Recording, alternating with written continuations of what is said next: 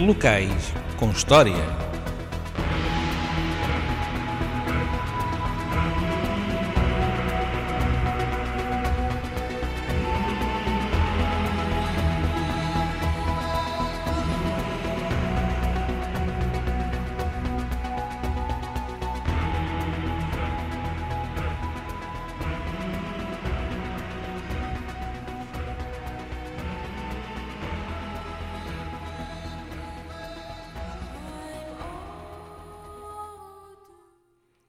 Boa noite. Eu sou o Carlos Sabogueiro e você está a ouvir Locais com História.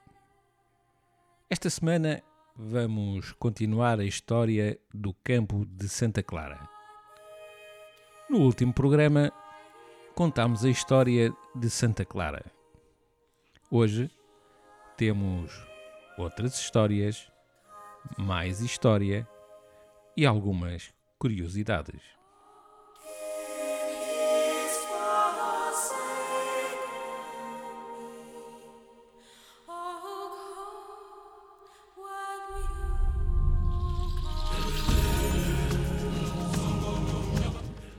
Campo de Santa Clara, ou Adro de Santa Engrácia, é um logradouro que pertence à freguesia de São Vicente e situa-se na área das antigas freguesias de São Vicente de Fora, Santa Engrácia, Graça, Santo Estevão e a Estação Ferroviária, Ferroviária de Lisboa, Santa Apolónia.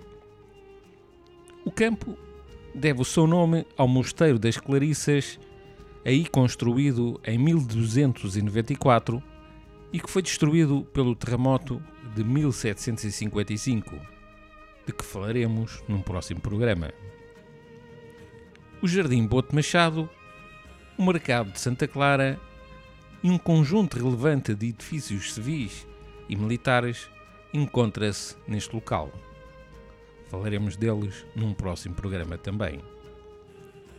Como exemplo de arquitetura religiosa, destacam-se aqui dois dos mais importantes templos da cidade de Lisboa, a saber, o Mosteiro de São Vicente de Fora e o Panteão Nacional, de que já falámos aqui. Em termos de arquitetura civil, destacam-se quatro palácios, a saber, o Palácio dos Marqueses de Lavradio, o Palácio Sinel de Cordes, o Palácio dos Condes da Barbacena e o Palácio do Conde Rezende. Todos se encontram atualmente em boas condições de conservação. É também aqui que se organiza, desde 1882, a Feira da Ladra, semanalmente nas manhãs de terça e de sábado. Outra história para contar depois.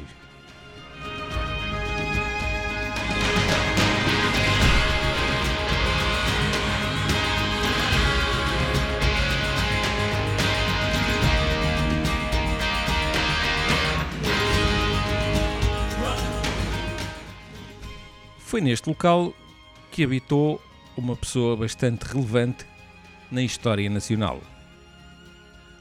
É sempre um prazer poder contar a história de várias pessoas, mas neste caso em particular tem um significado muito especial, pois trata-se de alguém com quem tive o privilégio de poder conviver e, sobretudo, de muito aprender.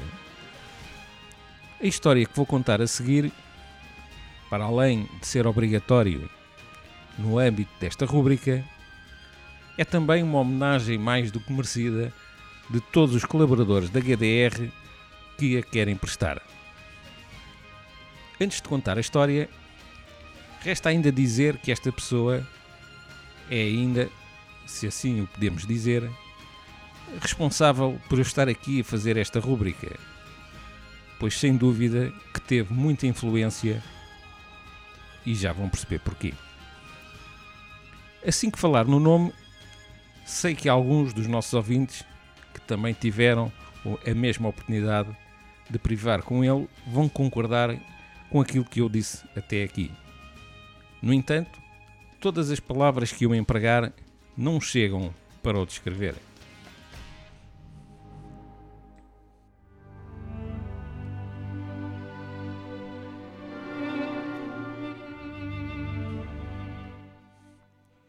Vamos então contar, isto é, fazer um pequeno resumo da história e algumas histórias do nosso grande amigo. Sim, amigo, porque foi isso que ele foi para todos nós. Bom, sem mais demoras, vamos falar do general Temudo Barata. Manuel Freire Temudo Barata nasceu na Quinta da Costeira, em Estarreja, freguesia de Santiago de Beduíno, a 24 de agosto de 1919. Gêmeo de seu irmão Felipe, tendo sido o primeiro a nascer. Faleceu no Hospital Militar em Lisboa a 25 de abril de 2003 e ficou sepultado por vontade expressa no jazigo de família no cemitério paroquial da freguesia de Santiago de Beduíno, em Estarreja. Não conhece?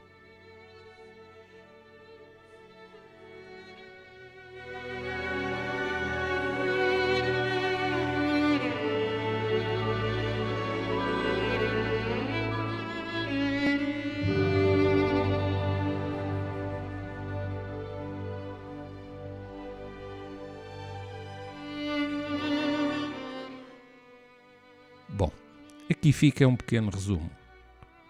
Comandante do Batalhão de Artilharia número 1886, mobilizado para Angola, Cabinda, entre 66 e 68. Comandante do Regimento de Artilharia Antiaérea Fixa, entre 68 a 71. Comandante Militar e Governador de Cabinda até finais de 74. Professor do curso de Altos Comandos do Exército no Instituto de Altos Estudos Militares, 72 a 73. Professor do segundo curso de Defesa Nacional no Instituto de Altos Estudos da Defesa Nacional em 73. Professor do Instituto Superior Naval e Guerra, 75. Subdiretor do Instituto de Altos Estudos Militares, 74 a 75. Diretor do Instituto de Altos Estudos Militares, 75 a 76 e 77 a 78. Vogal do Conselho Superior de Disciplina do Exército, 76 a 77. Presidente da Comissão para o Estudo das Campanhas de África, responsável pela publicação da resenha histórico-militar destas campanhas, de 79 a 89.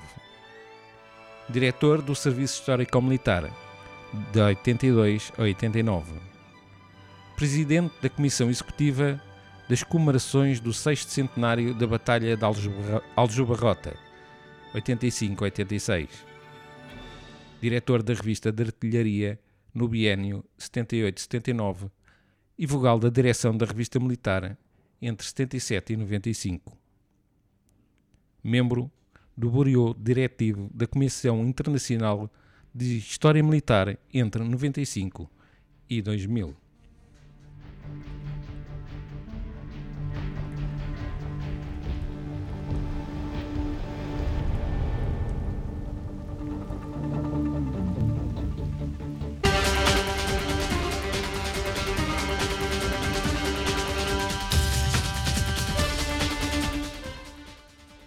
Depois deste resumo, falta ainda explicar que foi sócio da Sociedade Científica da Universidade Católica Portuguesa, académico de mérito da Academia Portuguesa de História, sócio correspondente do Instituto de Geografia e História Militar do Brasil e da Academia Histórica de História Militar do Paraguai, presidente da Comissão Portuguesa de História Militar, presidente da direção da Sociedade Histórica de Independência de Portugal entre 87 e 2003. Primeiro vice-presidente do Bureau Diretivo da Comissão Internacional de História Militar. Provedor da Real Irmandade Nossa Senhora da Saúde e de São Sebastião. Foi professor convidado da Faculdade de Letras da Universidade de Lisboa, onde foi responsável pela cadeira de História, de História Militar no mestrado de História Moderna. Foi professor convidado e coordenador do curso de pós-graduação de História Militar na Universidade de Lusíada. Foi ainda membro do Secretariado Nacional das comemorações Cinco Séculos de Evangelização e Encontro de Culturas desde 89. Foi ainda membro fundador da Fundação Vasco da Gama.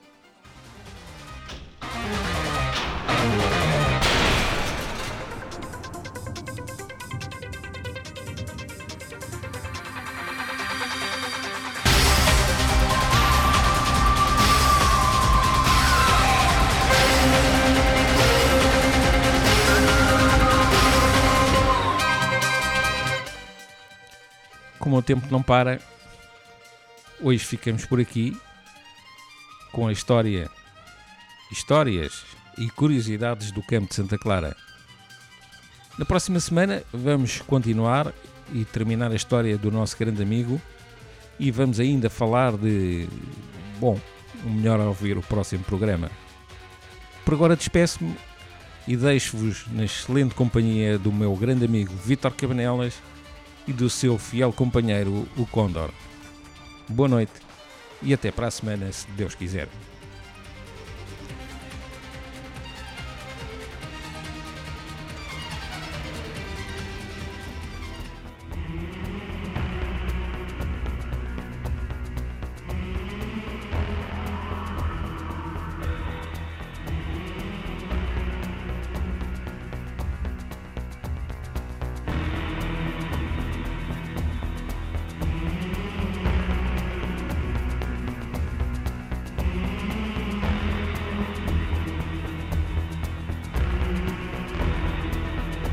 Locais com história.